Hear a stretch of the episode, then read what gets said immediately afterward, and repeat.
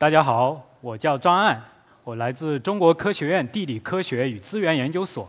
今天我要跟大家交流一下地图是怎么画出来的。大家可能会觉得，地图还需要研究吗？地图不就是你们整天看着地球，然后一笔一笔画出来的吗？其实，地图是一门学问，它有着严格的数学基础，也有着科学的语言，甚至还要我们进行一些科学的变换。所以，呃，著名的地理学家 John Hanson 他就说，地图是改变世界的十大地理学思想。下面我就带领大家穿越时空隧道，我们回到远古，到现在，看看人类是怎么样一步一步利用地图来认识我们这个世界。我们回到公元前六百年，在古巴比伦，当时的人就在绘制他们心中的世界地图。这是一幅当时出土的这个陶片，右边呢是现在复原的这个呃现在的人重绘的地图，表现了当时古巴比伦所认识的世界是怎么样子的。大家看到中间可能有一个方框，那是巴比伦城。巴比伦城呢，它旁边呢有很多的河流。也有很多的这样的小小的城邦，那么在这些的周围呢，它有一个圈，这是海洋，所以当时的人就认为世界是以巴比伦为中心，它的周围是被海洋所包围。那么回到中世纪，大概在一千年左右，当时人类已经开始探索和探险来探寻这个世界。首先是发现了有欧洲，欧洲的南边有这个非洲。然后在东方是我们的亚洲，所以这一幅地图它是以东为上，亚洲在上面，欧洲在左下角，非洲在右下角，中间呢则被地中海、尼罗河等等这些隔开，成为一个 T 字形。因此这个图也被称为经典的 OT 图。这个图在整个中世纪大概一千年的时间都非常的流行，也被大家所接受。那么。到了大概文艺复兴时期，这是在一四八二年所制作的叫托勒密世界地图。但是托勒密呢，他是一个古希腊的学者，他写过一本叫做《地理学》的这个著作，曾经呢被翻译了很多国的这种文字传播。但是在文艺复兴时期，他的思想又被复活了。他所说的要利用天文观测以及实地的测量来绘制地图。这就是一四八二年所绘制的世界地图。大家可以看到，在这个世界地图上已经出现了经纬线。我们知道，横着的是纬线，竖着的是经线。大家还会发现，这些经线在北极似乎在收拢在一起。所以，在这个地图上，大家也可以看见，我们可以找到欧洲，可以找到非洲，可以找到亚洲，但是还没有发现美洲，因为还没有开始进行美洲的这种地理踏发现。那我们回到东方。看看我们中国是怎么样子。当时在明朝的早期，其实也制作了很多的世界地图，其中有一幅呢叫做《大明混一图》。大家可以看到，中间非常大的这个面积的是当时的明王朝，而周边呢有一些国家，这些国家都很小。这也就是当时明朝的至少是统治者认为，明是当时世界的中心，周围被海洋包围，在他们。不能认知还不知道的那些世界呢，都是一些很小的国家。而这种思想随着一个传教士的到来发生了改变，他叫做利玛窦。利玛窦呢是一个意大利的传教士，他来到中国之后呢，就带来了先进的西方的这些天文测量的这种技术和方法，然后在中国也做了很多的这种实地的观测，利用这些他所带来的资料和先进的这种西方测量的方法呢，绘制了。我们国家可以说是中国历史上第一幅接近现代的这种世界地图，被称为“坤玉万国全图”。这幅地图呢，大概在一六零八年绘成，它详细的记载了我们今天所认知的五大洲、四大洋等等这些地理的要素。同时，它在上面很多我们今天所熟知的地名，也是在由地马窦当时所翻译的，包括欧罗巴、美利坚等等这些。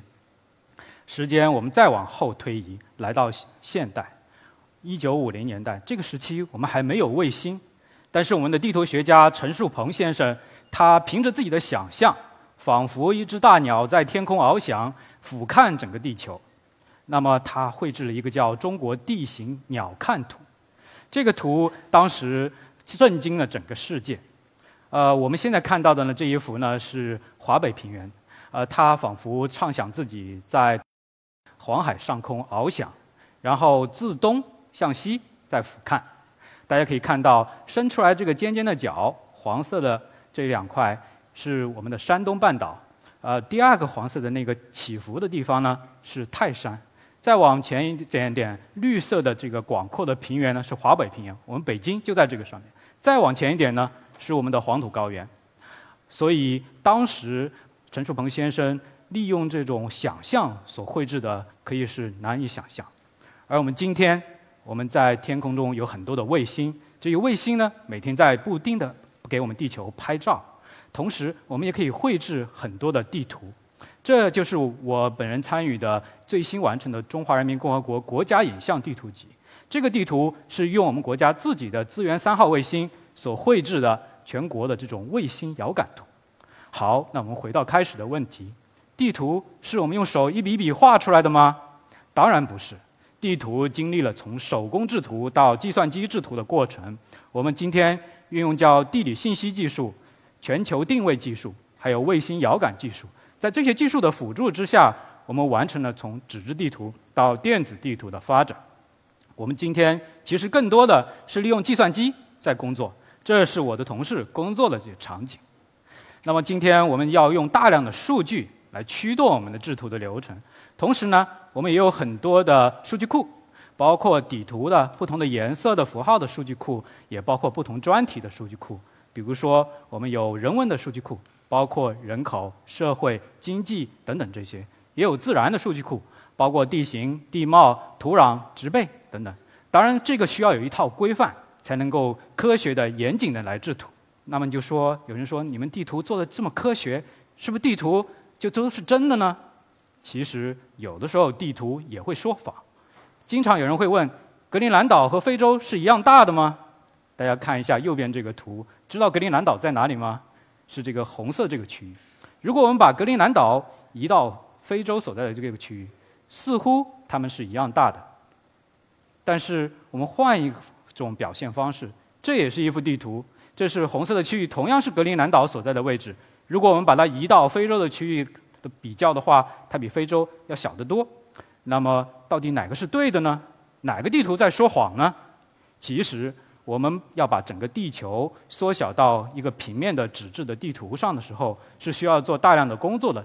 其中一个就叫做地图的投影。什么是投影呢？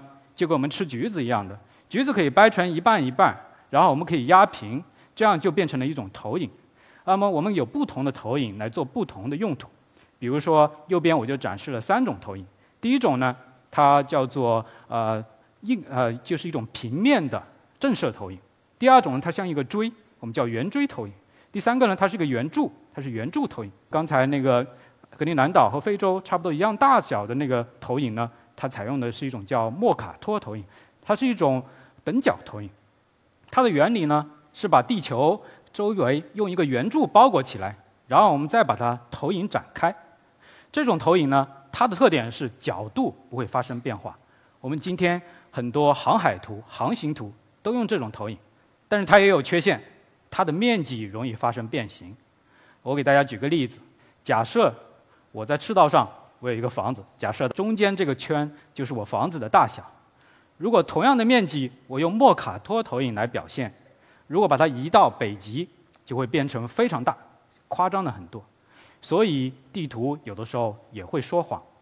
当然，选择投影对了，地图就不会发生错误了吗？其实。如果选择错误的表达，地图也会说谎。下面我想举个例子呢，是美国在去年2020年大选的时候，大家可能经常会看到一张这样的地图。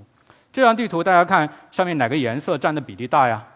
红色的呢是共和党，也就是川普在的那个党，他的这个所赢得选票的那些地区的范围，而蓝色呢是民主党赢得的这个范围。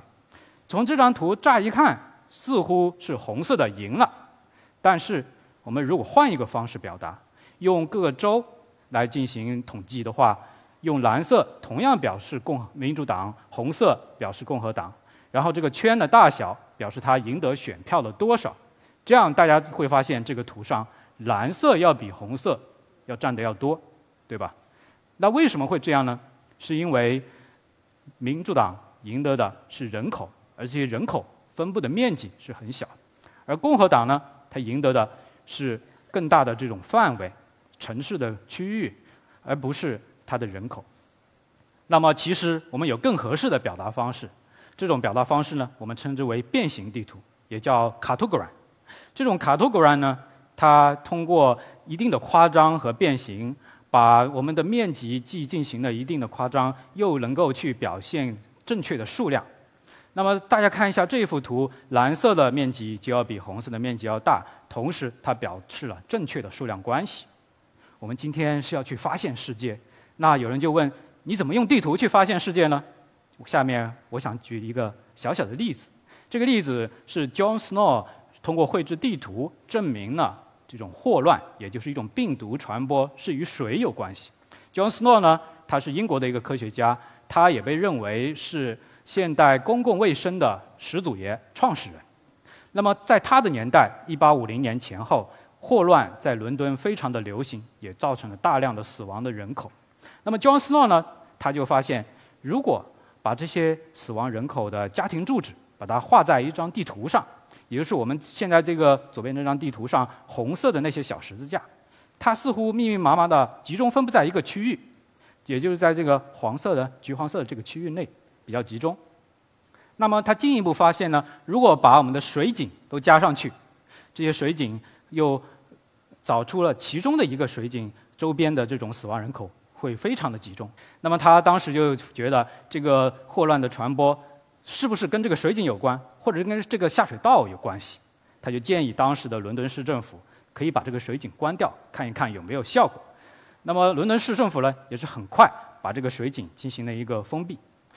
之后呢，就会发现，把这个水井关了之后，霍乱的病毒就慢慢的被消灭了。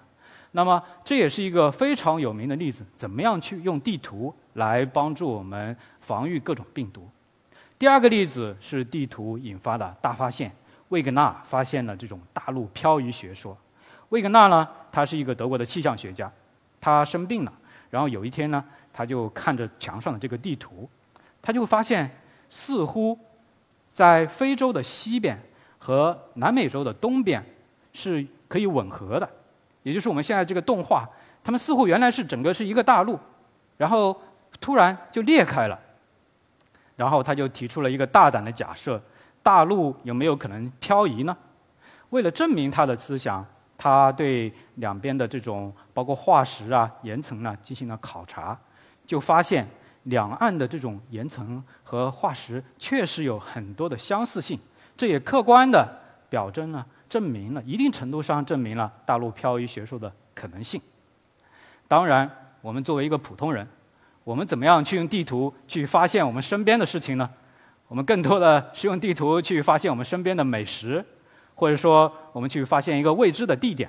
我们今天也会用大量的软件来进行今天的这种地图的定位服务。那么除了这种定位服务以外，其实我们还可以做很多有意思的事情。比如说，英国有一个科学家叫做卢卡，他就带领一群人去调查了整个伦敦每条街道上的声音。